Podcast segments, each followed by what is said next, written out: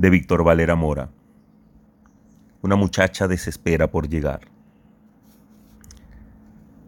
Una muchacha sola en un terminal de pasajeros, pasadas las nueve de la noche, es presa de la inquietud. Ella no está en el mismo sitio, ella es un felino acorralado. De frente o de perfil la identifica el miedo, porque ella es un movimiento de mar.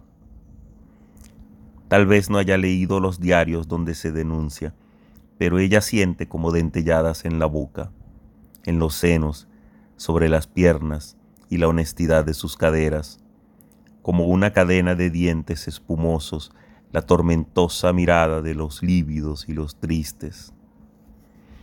Ella vive en la capital de un alocado país, regido por una cristiana democracia de papel, donde fue renegado el hombre y sus partes más limpias fueron abandonadas a la indulgencia.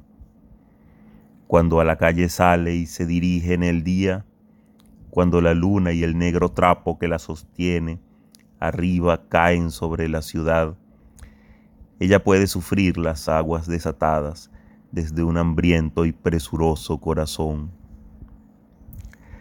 La poesía también vela por ella para que después de la caída de la noche llegue sin sobresaltos a su casa, duerma apaciblemente y tenga hermosos sueños.